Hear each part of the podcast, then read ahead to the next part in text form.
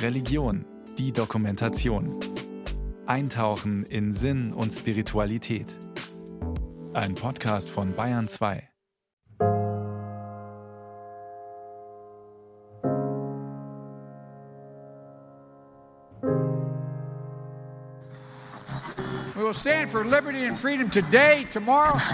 Der Auftritt eines hochrangigen Taliban-Funktionärs in einer Moschee in Köln sorgt. Die ukrainische Hauptstadt Kiew ist in der Nacht wieder beschossen worden, wie die Behörden mitteilten. Am 7. Oktober hat die Hamas Israel auf barbarische Weise angegriffen. Die Bundesregierung verurteilt diesen Terror.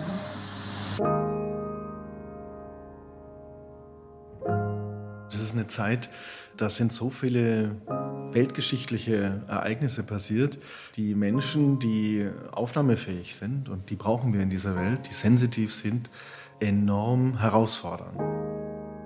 Es gibt einen Mystiker, einen Sufi-Mystiker, der fliehen musste aus Afghanistan.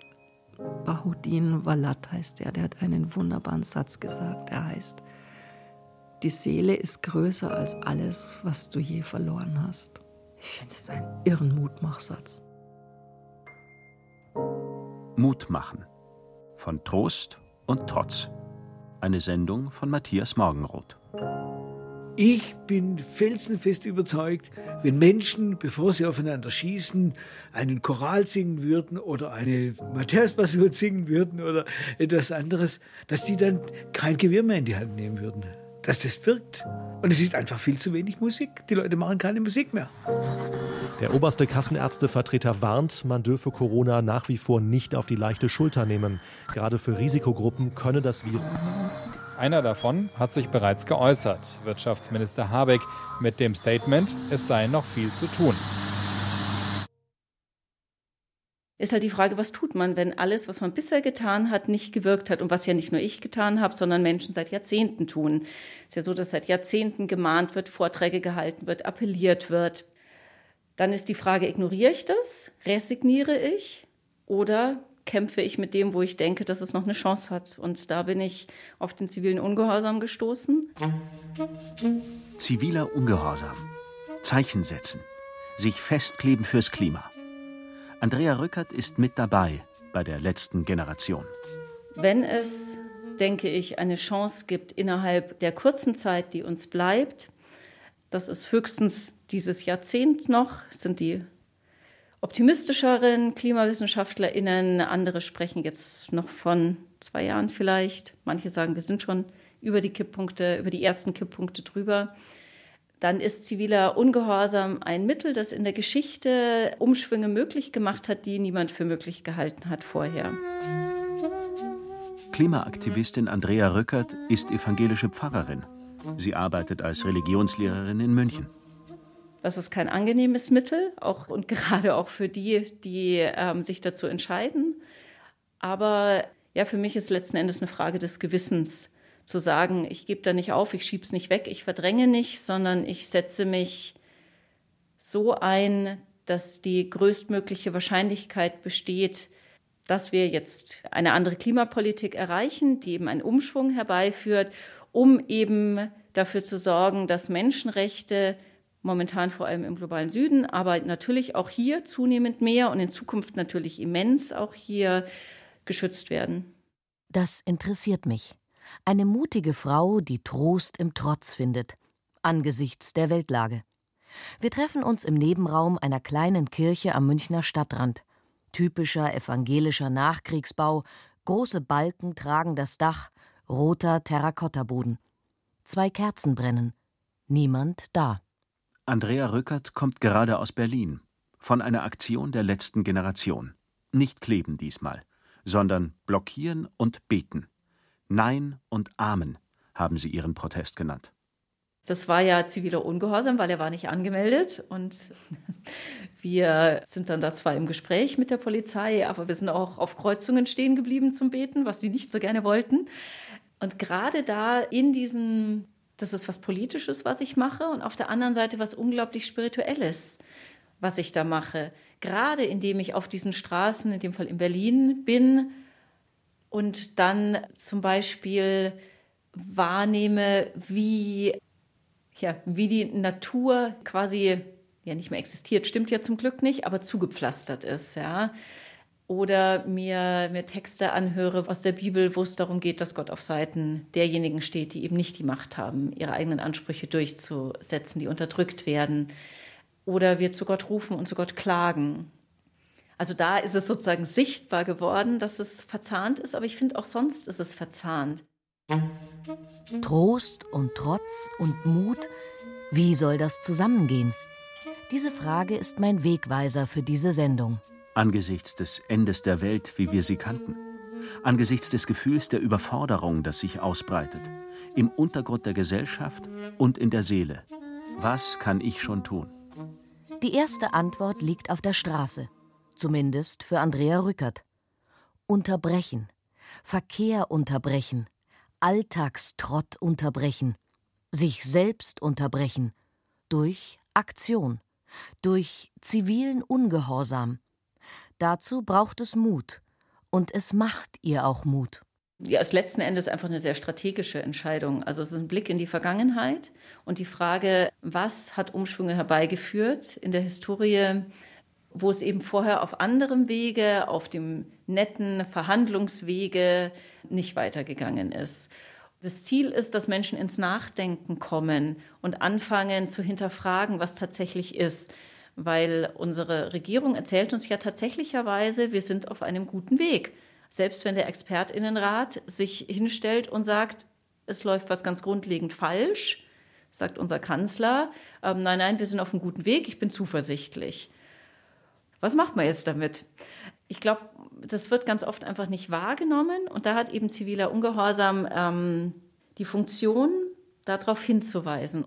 Ob es tatsächlicherweise wirkt und den Umschwung bringt, kann keiner sagen. Die Frage ist, was wäre die Alternative? Also die ganzen Mittelmethoden, die wir die letzten Jahrzehnte, muss man sagen, schon versucht haben, werden das nicht jetzt bringen, weil es hat nicht gewirkt. Es wurde ja unglaublich viel versucht und im Übrigen, es wird parallel weiter versucht. Es ist ja nicht so, dass das aufhört.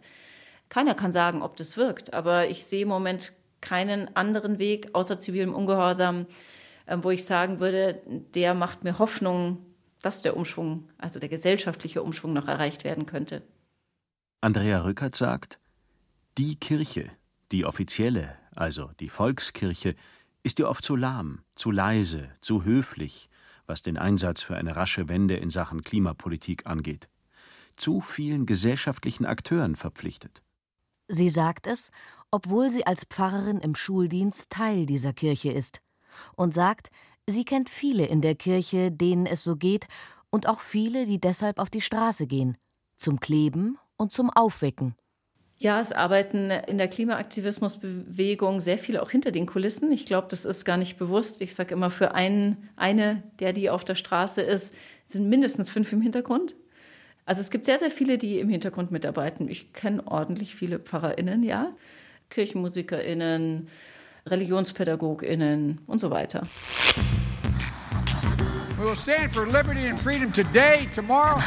Die ukrainische Hauptstadt Kiew ist in der Nacht wieder beschossen worden, wie die Behörden mitteilten. Am 7. Oktober hat die Hamas Israel auf barbarische Weise angegriffen. Die Bundesregierung verurteilt diesen Terror. Ja, das ist eine Zeit, da sind so viele weltgeschichtliche Ereignisse passiert, die Menschen, die aufnahmefähig sind, und die brauchen wir in dieser Welt, die sensitiv sind, enorm herausfordern. Da gehören natürlich viele Dinge dazu. Es sind große weltgeschichtliche Veränderungen, in denen wir drin sind. Die ganze Frage, wo können Menschen ihr Leben gestalten? Ja, wo finden die das Nötige für ihren Lebensunterhalt? Da gibt es viele, viele Wanderungsbewegungen, in denen wir drin sind, die Menschen sehr irritieren. Also sowohl die, die wandern, sind irritiert, aber auch die, in deren Länder sie denken, dass sie dort ein besseres Leben haben wollen der Neue an der Spitze der evangelischen Kirche in Bayern. Christian Kopp, seit Ende Oktober Landesbischof. Seit seiner Wahl im Frühjahr habe ich ihn mehrfach sagen hören, seine Kirche soll eine Trostkirche sein. Und das sei gerade jetzt so wichtig, denn er empfinde die Gegenwart als eine schwere Zeit. Eine Zeit, in der es nicht leicht ist zu leben. Wie meint er das, will ich wissen. Es sind natürlich aber auch solche Geschichten, wie wir in Amerika erlebt haben, wo auf einmal jemand, der ja, nachgewiesen lügt, Präsident werden kann und wahrscheinlich auch wieder werden kann in naher Zukunft, wo Menschen, die der Wahrheit sich verpflichtet finden, denken, ja, wo bin ich eigentlich gelandet? Und dann haben wir natürlich diese weltgeschichtliche Pandemie mit der Covid-Pandemie, die uns alle total verunsichert hat. Ja, wie soll das denn weitergehen? Auf einmal sterben Menschen und du kannst nichts dagegen tun, weil es kein Mittel dagegen diese, diese Krankheit gibt. Ja, und dann gibt es in, in, der Ukraine und im, in, in Russland einen Krieg. Also ich hätte niemals damit gerechnet, dass es tatsächlich so weit kommt und was das für eine Katastrophensituation ist jetzt vom 7. Oktober in Palästina, Israel, was ist das für ein weltgeschichtliches Ereignis, das uns alle zutiefst berührt. Und das ist für Menschen, die die da aufnahmefähig sind, die da sensibel sind, die da auch mitleiden mit diesen katastrophalen Ereignissen, schwierig, das alles zu verarbeiten im ganz alltäglichen Leben. Passt gut in meine Suche nach Mut und Trost und Trotz. Dann hat auch noch die EKD, die Evangelische Kirche in Deutschland, den Buß- und Betag dieses Jahr unter das Motto Trotz dem gestellt. Modisch geteilt in zwei Worte: Trotz und dem. Wir wollen ja sensibel sein, sagt Christian Kopp also. Und ich denke mir, stimmt. Spiritualität ist ja auf gewisse Weise auch eine Form von Sensibilität. Und dann gibt er eine erstaunliche Antwort auf die Frage, was denn da jetzt helfen kann für Mut und Trost und Trotz. Konzentriere dich auf das, was dir gut tut. Das ist für mich das, was im Moment wirklich für uns alle eine große Herausforderung ist. Mach das, was dir jetzt gut tut, was dich trägt und was dich hält. Viele von uns sind es nicht so gewohnt. Viele von uns sind sehr, kümmern sich sehr um andere, sind sehr in der Fürsorge für andere äh, engagiert. Das ist total gut, davon lebt unsere Gesellschaft. Aber in diesen, in diesen so anstrengenden Zeiten ist es wirklich sehr wichtig, sich darum zu kümmern, was mir gut tut, was mir gut tut an Natur. Natur tut unglaublich gut, Bewegung tut gut. Mir tut zum Beispiel Stille unglaublich gut. Ja? Also ich mache jeden Morgen und jeden Abend eine kurze Stille, wo einfach nichts ist und wo ich versuche, den Tag die Nacht sozusagen abzuarbeiten, was da alles passiert ist und am Abend alles loszulassen, den Tag wieder loszulassen, weil ich muss mich vorbereiten auf den nächsten Tag. Jetzt dafür habe ich den Schlaf. Also sich um das zu bemühen, was jeder und jedem, und das ist ja unterschiedlich, wirklich gut tut, das ist jetzt die Zeit. Stille finden, wenn das so einfach wäre. Kann ja auch recht banal klingen. Ratgeber-Binsenweisheit. Es ist ja doch wohl nicht nur die Stille im Sinn von Ruhepause, um die es bei einer Stille geht, wenn man mit einem Landesbischof spricht. Es ist eine Stille, die tiefer ist. Stimmt, sagt Christian Kopp. Da geht es ja um die Beziehung mit Gott und eine Beziehung mit Gott findet man nur durch Übung. Also davon bin ich überzeugt. Da kann man die alten Väter schon anschauen im ersten Jahrhundert, wie die darüber gesprochen haben. Jesus kann man ja auch anschauen, ja? 40 Tage in der Wüste, meine Güte, was ist da passiert? Also du musst dich dem aussetzen. Äh, das ist ja, wenn, wenn du, wenn, ich bin öfter mal in so Schweigesessions drin und das ist ja anstrengend, weil in dir kommen ja so wahnsinnig viele Stimmen, ja, also was du jetzt alles mit der Zeit machen könntest oder was alles äh, auf dich einprasselt an deinen inneren Stimmen und diese Beziehung zum Ganzen, zum Sinn der Welt, zu Gott, zu dem Unsichtbaren, was uns umgibt, dafür braucht es Übung und dafür braucht es auch Lehrerinnen, die einen immer wieder Lernangebote machen. Ich habe davon viele gehabt und da musst du dann halt für dich entscheiden, taugt, passt nicht ganz zu mir, gar nichts für mich. Ja, und dich an dem ausrichten, was du tust. Und da kann ich nur dazu einladen, da neugierig zu sein. Ich bin jetzt ein sehr neugieriger Mensch und ich habe schon sehr viel kennengelernt und weiß jetzt ziemlich genau, das tut mir gut und da bin ich zurückhaltend. Trost und Trotz. Wie soll das zusammengehen? Und die zweite Antwort, die ich bekomme, ist auch eine Unterbrechung. Eine andere Unterbrechung.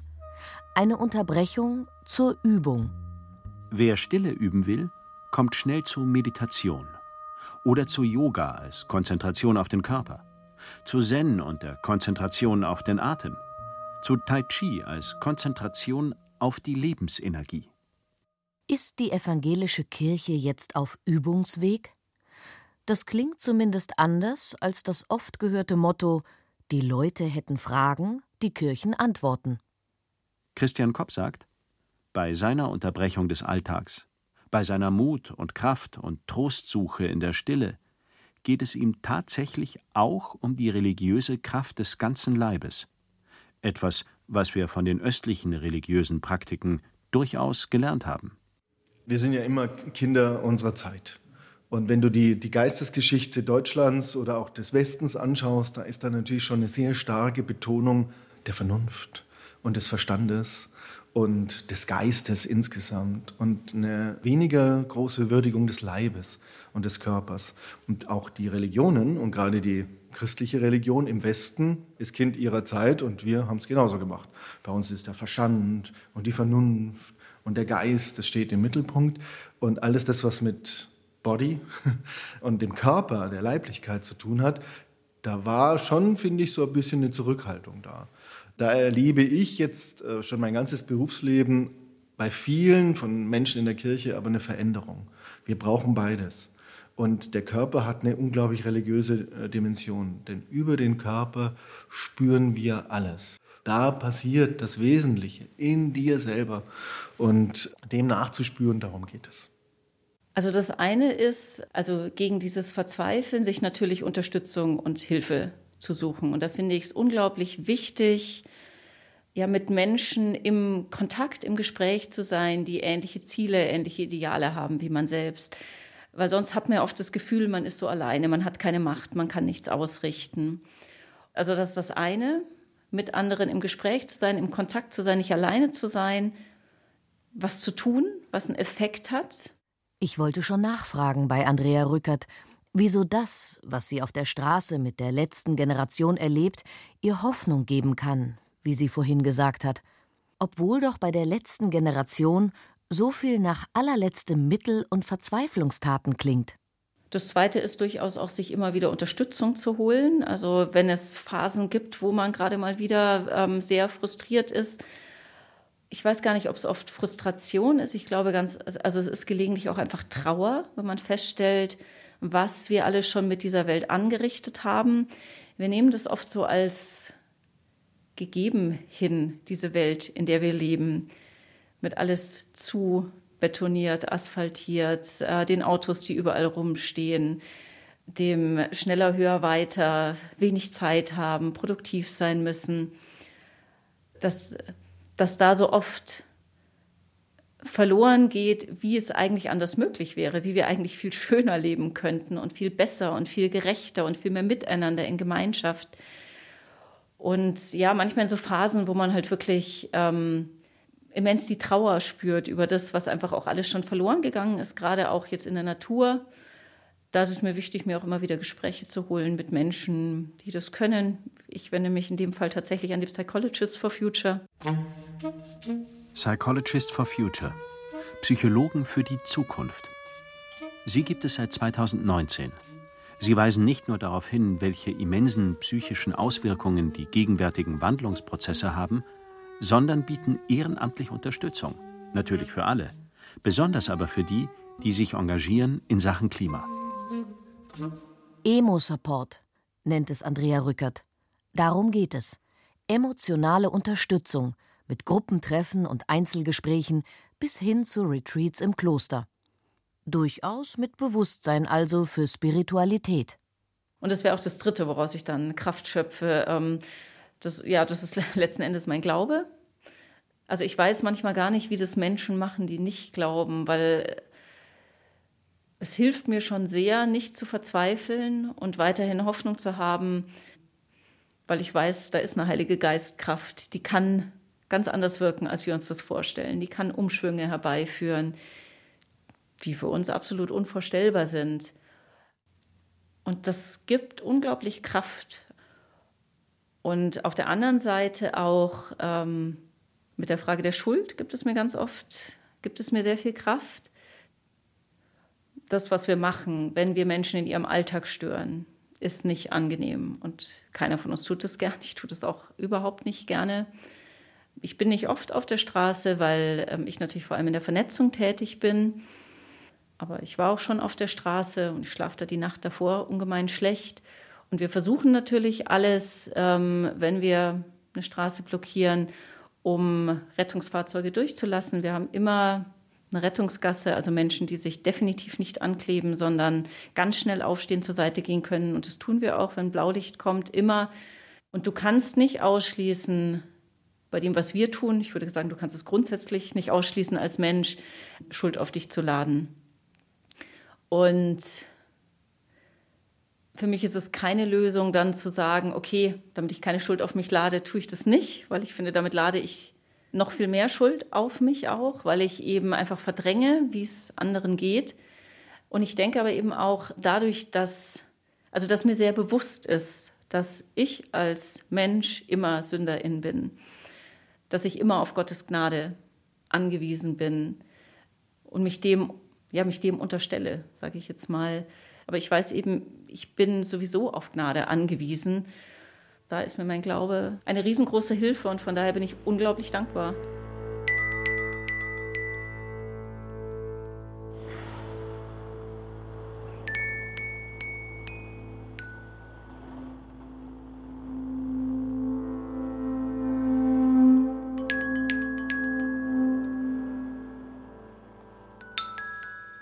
wir haben im, im Studium oft so Hypothesen überlegt.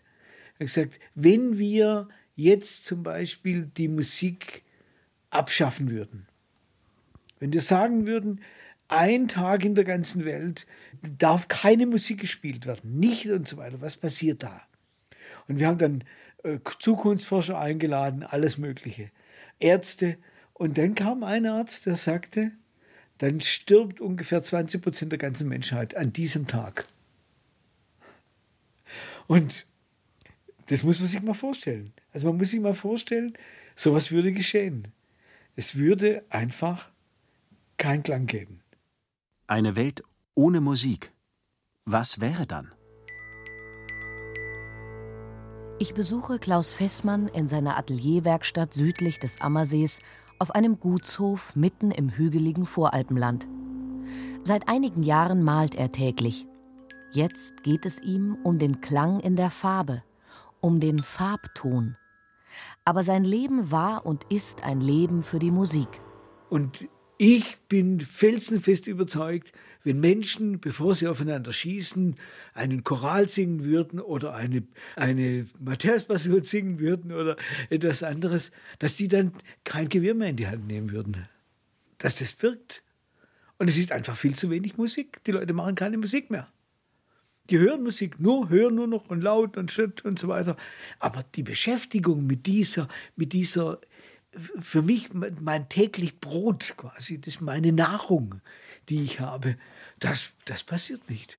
Klaus Fessmann war Musikprofessor am Mozarteum, ist Komponist, Pianist und vor allem Pionier.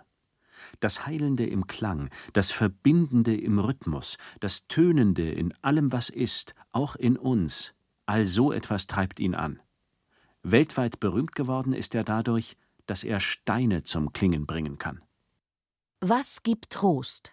Unsere Leitfrage. Musik, sagen viele, die tröstet. Deswegen bin ich hier und merke, bei Klaus Fessmann ist Musik auch Trotz. Passt sogar noch besser, als ich zu hoffen wagte. Man muss schon Entscheidungen treffen. Auf jeden Fall Entscheidungen treffen. Also es, es hat keinen Sinn, dass man sich allem aussetzt.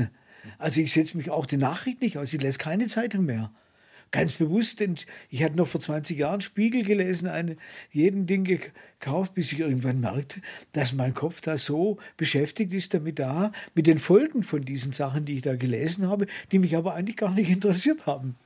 Ja, ich wollte halt informiert sein und so weiter, wie das halt war. Mir fällt ein, es ist das erste Mal in der Geschichte, sagen Hirnforscher und Medienforscher, dass mehr Information nicht besser, sondern schlechter ist fürs Leben, fürs Zusammenleben. Diese nicht enden wollenden Informationsangebote erzeugen ein Grundrauschen, um in Klaus Fessmanns Kategorien zu sprechen, das die Lebendigkeit übertönen kann. Zumal Nachrichteninformationen sich stets auf schlimme News konzentrieren nach dem Motto Die Welt ist schlecht. Ich, ich lasse es einfach gar nicht zu. Also ich, ich, ich denke, die, Grund, die Grundeinstellung zu sagen, ich bin froh, dass ich hier bin. Ja, und ich bin froh, dass ich gesund bin und dass es mir gut geht. Ja, und ich tue alles, dass es so bleibt. Und ich habe das in dem, was ich getan habe. Also ich habe ja vom Unterrichten gelebt hauptsächlich oder dann vom Konzertieren. Aber ich habe 50 Jahre unterrichtet. Und zwar bis zu 70, 80 Stunden. Und ich habe es geliebt. Und es ist heute noch, wenn Leute hier in die Galerie kommen und ich mit denen zwei, drei Stunden hier durch das Ding durchgehe und die Begeisterung für etwas machen. Man muss einfach, also morgens aufzustehen, aufzuspringen und sagen, hey, was gibt's zu tun? Ja, das ist die Grundhaltung, die ich habe. Die hatte ich immer. Oh, einfach, einfach sagen, dass ich das will. Das ist sehr strukturiert gedacht. Ja, also richtig willentlich gedacht das ist schon so. Es sind schon Entscheidungen da. Ja, wenn ich morgens rauskomme und ich höre die Vögel und ich höre die Autobahn, die äh, zwei Kilometer weiter ist, nicht, dann bleibe ich draußen. Höre ich die Autobahn, gehe ich wieder rein. Ja, und weil drin ist es ruhig. Also ich, ich schaue schon, dass ich mit, mit, äh, dass ich mich nicht vielen Dingen aussetze. Ich, ich entscheide mich bewusst für eine bestimmte Art von, von Leben. Eine Art, wie ich langsam begreife, die eine bewusste Entscheidung für Fröhlichkeit und Dankbarkeit ist, trotz allem, und die auf eine ganz andere Art politisch ist, auch wenn sie so unpolitisch daherkommt. Musik, sagt Klaus Fessmann, durchdringt alles. Musik ist für ihn Lebendigkeit. Warum? Weil sie zweckfrei ist, keinen Sinn im kapitalistischen Denken macht, sondern nur im Klang, in ihrem Sein da ist, wirkt und weiterwirkt. Es hört auf und es resoniert in uns weiter. Ja, also ich gehe in ein Konzert oder Spiel, hört es auf und ich gehe raus und vielleicht den ganzen Abend noch, vielleicht träume ich drüber, vielleicht merke ich morgens noch, wie, wie der Klang ein. Und der beeinflusst meine Existenz, mein Sein.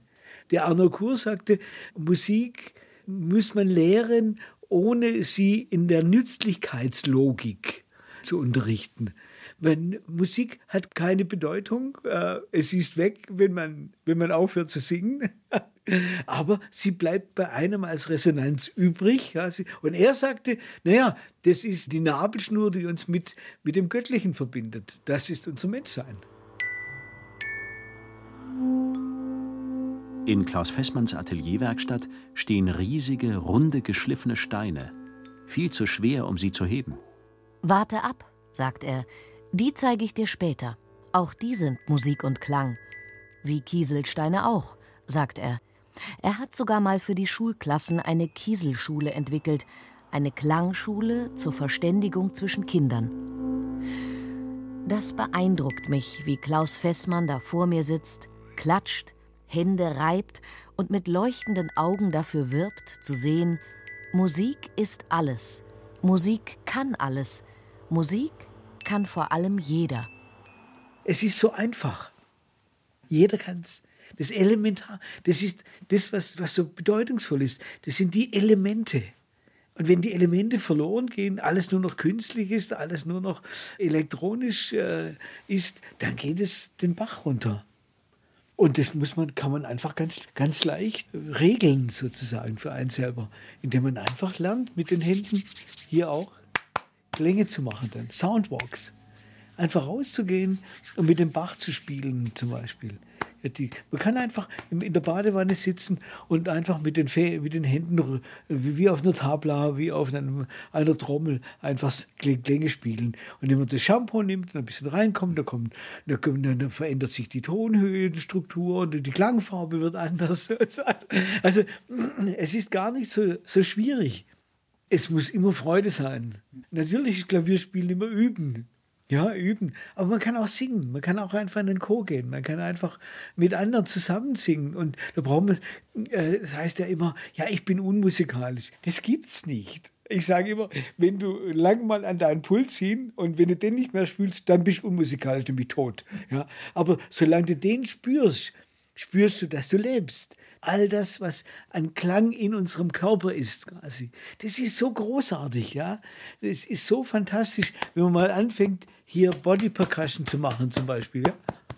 Und seinen ganzen Körper mal abzuklopfen, was da alles klingt. Allein so einfache Dinge, wo man so an, an ganz, an ursprünglichen Dingen dran ist, an das, was einen am Leben erhält. Das tut gut. Bei uns muss alles einen Nutzen haben. Man muss gut sein. Man muss das machen und so weiter und so fort. Lächerlich. Lächerlich. Man muss es einfach tun. Das ist das, was, was ich gemacht habe. Und das ist mein Leben. Es klingt so einfach. Wie kommt man dorthin?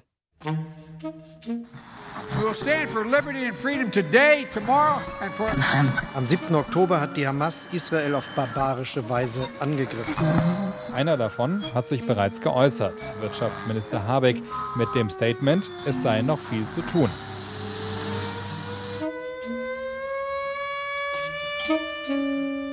Jetzt erst recht, und deshalb sage ich, ich, ich weigere mich äh, zu verzweifeln, ich weigere mich, die Hoffnung aufzugeben ich bin äh, zur letzten Generation über ähm, diese Verbindung mit dem globalen Süden gekommen, also über die Partnerschaftsarbeit, über unsere Partnerschaft ähm, mit der Girls Secondary School in Tansania.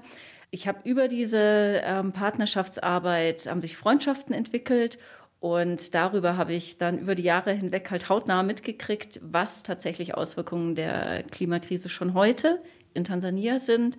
Mir hat zum Beispiel eine Freundin erzählt, die Lehrerin ist, die aber nebenher natürlich Felder hat und anbaut, ähm, dass ihnen letztes Jahr zum Beispiel alles vertrocknet ist auf ihren Feldern, weil die Regenzeit quasi ausgefallen ist. Und dieses Jahr hat mir eine ehemalige Schülerin unserer Partnerschule, mit der ich in Kontakt bin, ähm, erzählt, dass auf ihren Feldern alles weggespült wurde wegen so Starkregenereignissen, vor allem auf denen, die nah am Fluss waren. Eine dritte Kerze hat sie inzwischen angezündet in der kleinen Kirche im Münchner Westen. Andrea Rückert, Pfarrerin und Aktivistin der letzten Generation. Die Verbindung nach Afrika, nach Tansania, hat sie nicht nur in ihrem gegenwärtigen Engagement bestärkt, erzählt sie dann noch, sondern überhaupt im Leben, zu dem eben ja ganz zentral ihre Verbindung zu Gott, dem Göttlichen gehört, zur heiligen Geistkraft, wie sie vorhin gesagt hat. Es gibt ja auch Menschen, die gerne glauben würden, aber nicht können. Ich kenne auch solche Zeiten, wo, wo ich gerne geglaubt hätte, aber es das Gefühl nicht da war.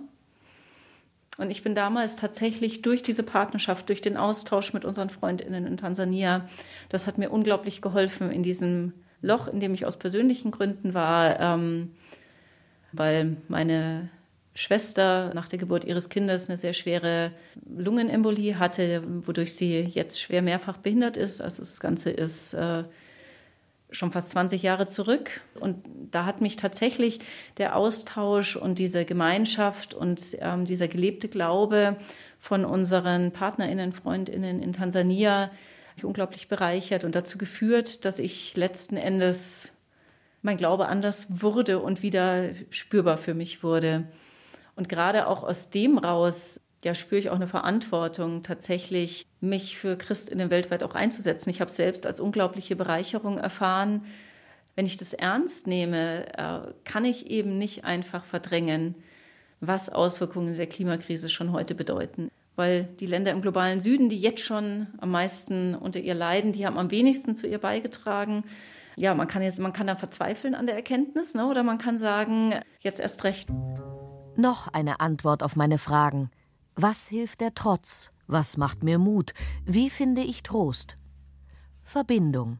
Verbindung mit der ganzen Welt. Was nun? Unterbrechung oder Verbindung? Musik oder Politik? Innen oder außen? Ich oder du? Führt der Weg zu Trost und Trotz nach innen oder nach außen? Schon in der Übersetzung alter Texte wird darüber gestritten. Ist das Reich Gottes, von dem Jesus geredet hat, mitten unter uns? Oder müsste es heißen, inwendig in uns? Wo also geht es lang? Nach innen zur Erleuchtung oder nach außen, wie in der Bergpredigt? Ihr seid das Licht der Welt. Die Mystik fällt mir ein, Der alte Streit in diesem sehr tiefen Feld der Religionen. Mystik als die Suche nach Erfahrung, nach Gottesverbindung, nach Erleuchtung, universal, vielleicht der Grund aller Religion. Ist Mystik nur Innerlichkeit oder hochpolitisch? Marion Küstenmacher fällt mir ein. Eine, die seit vielen Jahren die alten mystischen Traditionen erforscht und die gegenwärtige Suche nach religiöser Erfahrung weltweit im Blick hat. Ein Mystiker, der William Blake, der hat gesagt, es geht über das Gemüseuniversum hinaus. Also Gemüseuniversum ist unsere sichtbare Wirklichkeit. Die ist nicht zu unterschätzen. Ja, wir leben ja auf diesem Stern und äh, das ist gut, dieses Leben hier zu haben. Aber Mystiker sehen halt, okay, da gibt es einen tiefen inneren Raum. Es gibt Seelenlandschaften, die bewohnt werden könnten von uns. Äh, und dahinter gibt es diesen unendlichen äh, Bewusstseinszustand von, von absoluter Gottesnähe. Und diese Erfahrungen, wenn man nur ein bisschen, ein bisschen einen Geschmack davon mal irgendwann mal mitbekommen hat, das trägt schon sehr. Also auch durch eigene Krisen. Ich meine, ich habe meine Eltern wahnsinnig früh verloren. Ich habe Babys tot auf die Welt bringen müssen. Also das sind schon, schon heftige Sachen, die zu verdauen sind. Aber das trägt. Es trägt durchs Schwere durch. Wir sitzen in ihrem hellen Wohnzimmer in Gröbenzell bei Fürstenfeldbruck. Alte Bilder an der Wand. Eine Madonna geschnitzt im Gang. Ein Kreuz an der Wand. Und viele, viele Bücher. Ob diese Zeit eine besondere Zumutung ist, versuche ich wieder das Gespräch zu eröffnen. Es scheint uns zugemutet zu werden. Also ja, der Viktor Frankl, der ja selbst unfassbar Schweres erlebt hat im, als KZ-Gefangener, der hat ja diesen Begriff geprägt, trotzdem Ja zum Leben sagen. Und das ist diese Trotzmacht des Geistes. Und von dem Viktor Frankl habe ich was gelernt, nämlich dass er sagt, es gibt drei Sachen, denen kommen wir im Lauf eines normalen Menschenlebens einfach nicht aus. Das eine ist Leid. Wir sind leidensfähige Wesen. Das andere ist eigentlich auch unvermeidlich. Das ist irgendwie Schuld. Wir versäumen was. Wir, es gelingt uns nichts. Wir scheitern. Und wir empfinden dann auch hier an der Stelle uns als lost, als verloren da drin. Und das dritte ist natürlich das, was unentrinnbar ist, das ist der Tod. Also das ist Gesetz, das ist das sicherste im Leben. Aber diese Kombi, die kann uns natürlich völlig fertig machen.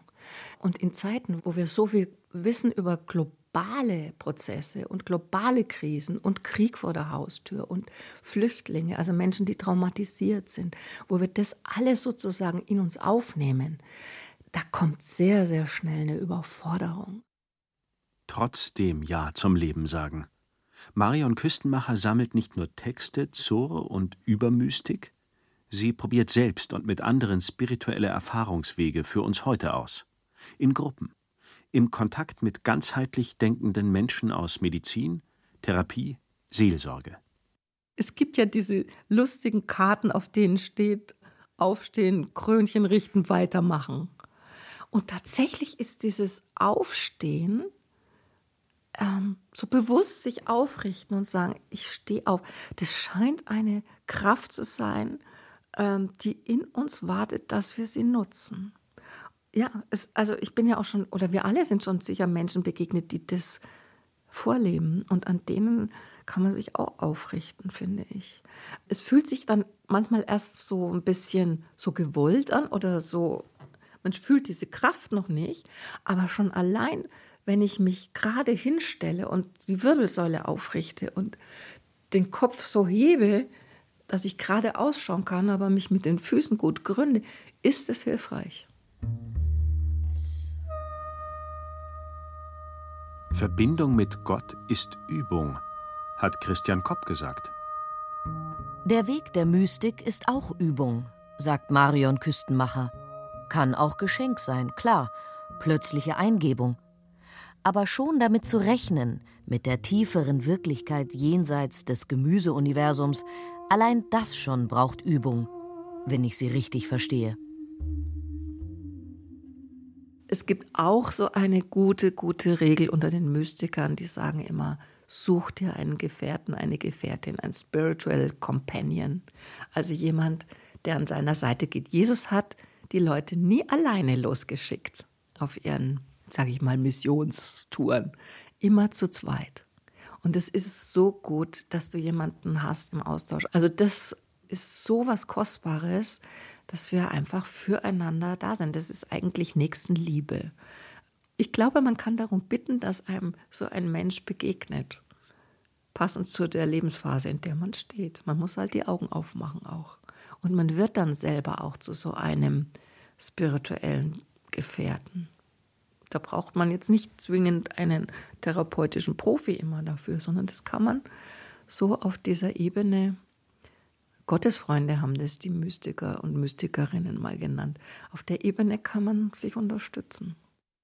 Was ihr denn Mut macht, will ich zum Abschluss noch wissen. Es gibt einen Mystiker, ein Sufi-Mystiker, der fliehen musste aus Afghanistan. Bahuddin Walat heißt er. Der hat einen wunderbaren Satz gesagt. Er heißt: Die Seele ist größer als alles, was du je verloren hast. Und ich finde, das ist, wenn wir in Ängsten drin sind, äh, von Sorgen überschwemmt, von Traurigkeit verfolgt oder so. Also mich tröstet das unglaublich, weil ich sage, wow, da ist ein Raum in mir, der ist unverlierbar. Das ist ein von Gott erfüllter Raum, auch wenn ich da jetzt direkt keinen Zugang habe, aber er ist da, er ist unverlierbar und größer als alles, was ich beklagen könnte oder worüber ich Schmerz empfinde, traure. Und dann dieser Satz, die Seele ist größer als alles, was du je verloren hast. Ich finde es einen irren Mutmachsatz.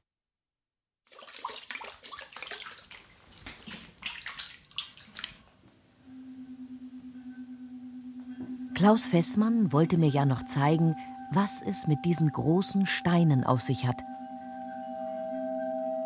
einen Meter groß und größer, auf Holzbrettern befestigt, mit Rollen dran, zu schwer, um sie zu tragen. Glatt poliert grau oder grau-schwarz, halbrund, mit tief eingesägten Lamellen. Das, was wir jetzt hören, das ist so ein Stein. Es ist ein Klangstein, seine Erfindung, sein Forschungsfeld, das ihn, den Musikprofessor, weltweit bekannt gemacht hat. Mit beiden Händen streicht Klaus Fessmann über den Stein. Mit Wasser bringt er ihn zum Schwingen. Töne entstehen, mehrere zugleich, überlagern sich. Ein Bild aus Klang. Urklang der Schöpfung, sagt er auch dazu. Ich habe in, in Chicago gespielt mit meinen Klangsteinen vor zwölf Jahren und traf da Paul Simon. Wir waren der Top Act und er war der Secret Act und so weiter dann. Und wir trafen uns in, in dem Containerdorf da und ja, als ich mich vorstellte ähm, und er mich fragte, was ich mache, und ich sagte, ich bin Musiker, sagte, What are you playing, man? Ich sagte, I play Stone. Er sagte, What's that? Never saw a man who played Stone. Und er, ich brachte dann ihn zu den Klangsteinen und er hielt die Hand hin und suchte immer nach dem Recorder war total fasziniert, wie das in seinen, in seinen Händen vibriert. Und dann sagte er, man, you are the only man in the world who is touching the sound. Den Klang berühren. Und das ist, das ist unglaublich. Das ist nur das, was man machen kann, wenn man selber tönt, wenn man selber singt, wenn man selber ein Instrument spielt, wenn man selber mit Leuten kommuniziert auf musikalischer Ebene was damit ausgelöst wird. Und das ist nicht nur Emotion, das ist Geist. Musik ist hochgradiger Geist, die kommt also ganz nah an, an, der, an der Schöpfung dran, entstanden ist und in uns weiterlebt und uns macht. Klaus Fessmann, der Lehrer, Komponist und Maler und Echo-Preisträger, der Musik als das tragende Grundprinzip von allem verstehen kann, der sagt, ohne Musik würden wir sterben. Der sagt auch, Musik ist Geist, göttliche Lebendigkeit sogar, unverzweckbar, unverrechenbar, wie das Leben selbst. Und Was nehme ich jetzt mit für meine Suche nach Trost und Trotz? Musik tröstet, weil sie auf das Nicht-Verrechenbare in uns hinweist. Oder so. Musik ist trotzig, weil sie über die Welt hinausweist. Oder sollen wir aufhören zu reden und stattdessen singen? Ein Musikstück zu spielen oder eine Komposition oder zu improvisieren oder Musik zu machen, ja, ist für mich Erfüllung des Lebens. Ich könnte, ich, hoffe, dass ich eines Tages einfach mich selber rausspielen kann aus diesem Leben. und das Leben einfach woanders weiterführe. Das wäre so mein Ding. Das, das, was ich so erkannt habe, wahrgenommen habe oder war, täglich wahrnehme im, im Leben, ist etwas, was ich gerne weitermachen würde. Auf einer, vielleicht auf einer, in einer anderen Welt, vielleicht auf einer anderen Ebene, vielleicht mit, mit anderen Leuten, mit, oder was immer. Ja? Hier mit Körper und dort ohne. Ob man es Engelwesen nennt oder was es immer sein mag, dann ich weiß es nicht. Ich bin gespannt, weil ich, ich bin überzeugt, dass es weitergeht. Und deswegen ist es, ist es einfach auch spannend. Mit meiner Kunst passieren Sachen, die halt, ja, ich habe meinen mein Vater, der jetzt nicht, nicht sehr musikalisch war dann und der im Heim war und dem es nach und nach immer, immer schlechter geht, der über 100 Jahre alt wurde, ist dann im Rollstuhl gesessen. Und ich bin dann äh, in das Schwäbische immer bin dorthin gefahren, in das Heim, und habe den Leuten dort, da gab es einen Raum mit, mit Flügeln, und habe dann der ganzen Gruppe, so 30, 40 Leute, ein, zwei Stunden Klavier gespielt. Und mein Vater, dem ging es immer schlechter, der hat halt klar, wenn, wenn man in so einem Rollstuhl sitzt, er war es gewohnt zu laufen, zu, sich zu bewegen, dann er, das letzte Mal wurde er reingeschoben und ich spielte so eine, eine Stunde und dann hörte ich ihn sagen, das ist schön.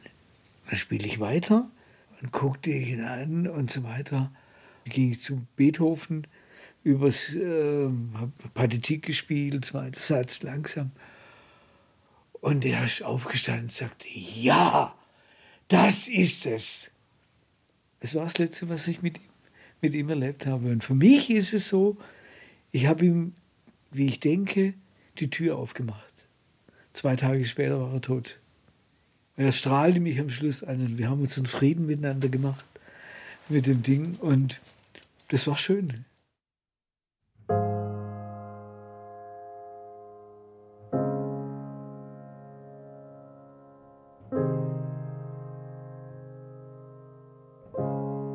Trost und Trotz und Mut. Unterbrechung kostet Mut. Trotz kostet Mut. Trotz tröstet. Trost ist ein mutiges Trotzdem. Meine Sammlung für heute, das ist auf die Straße gehen und sich zeigen, in seiner Trauer und Wut, wie Pfarrerin und Klimaaktivistin Andrea Rückert. Das tut ihr gut. Glaube ist für mich nicht denkbar ohne eine politische Komponente ähm, es zieht sich für mich wie ein roter Faden durch die gesamte Bibel, dass Gott sich immer auf Seiten derjenigen stellt, die am Rande stehen, die eben nicht die Macht haben, ihre eigenen Ansprüche durchzusetzen.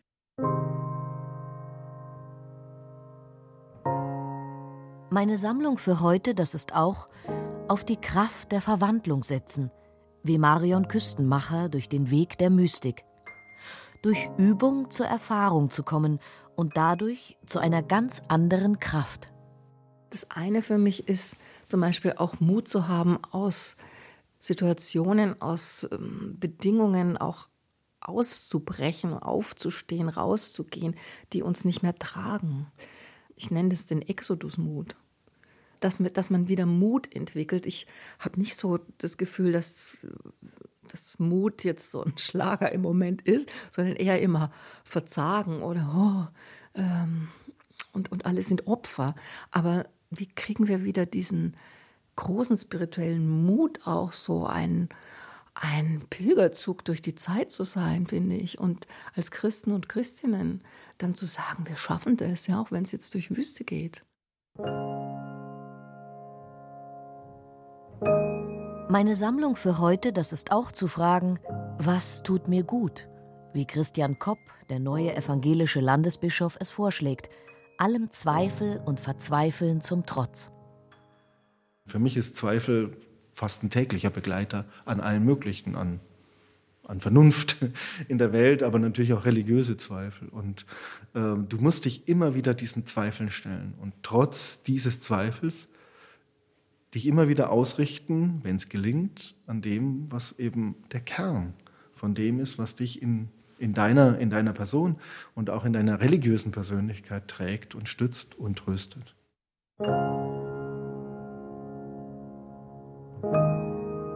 Mut machen. Von Trost und Trotz. Sie hörten eine Sendung von Matthias Morgenroth. Ach ja, kurz noch eine Unterbrechung. Aber danach sage ich noch Sprecher ab und Technik. Bevor wir Schluss machen, muss ich noch erzählen, bei meiner Suche lief uns noch Anselm Grün über den Weg. Viele Menschen sagen, ich kann nicht glauben, ich möchte glauben. Dann sage ich einmal, in der Sehnsucht nach Glaube ist schon ein Stück Glaube. Anselm Grün schreibt ja seit Jahren Mutmachbücher und ist so etwas wie eine spirituelle Autorität in Bayern. Allein dadurch, dass er wie aus der Zeit gefallen ist als Mönch und doch präsent ist in der aktuellen Gottsuche. Und da dachte ich natürlich, ich frage auch ihn, wie er den Leuten Mut machen will. Sie sollen einfach ihre Sehnsucht spüren und die Hand, die Brust bitte halten und was kommt an Sehnsucht hoch und ähm, ja, dieser Sehnsucht trauen. Die Sehnsucht ist schon eine Spur Gottes in meinem Herzen. Das Zweite ist, einfach mal ausprobieren. Zum Beispiel so ein Satz, äh, Psalm 23, der Herr ist mein Herd, nichts wird mir fehlen. Ich muss gar nicht dran glauben. Aber wenn ich das mal sage, ist eine Ahnung, wenn das stimmt, wie wird es mir dann gehen?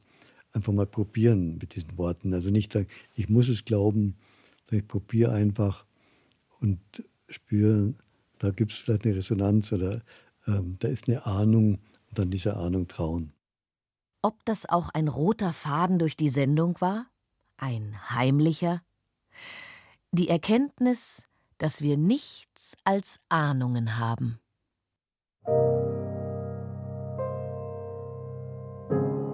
Jetzt aber. Mut machen. Von Trost und Trotz. Sie hörten eine Sendung von Matthias Morgenroth. Es sprachen Franziska Ball und Thomas Birnstiel. Ton und Technik Anja Beusterin. Redaktion Tilman Kleinjung und Friederike Wede.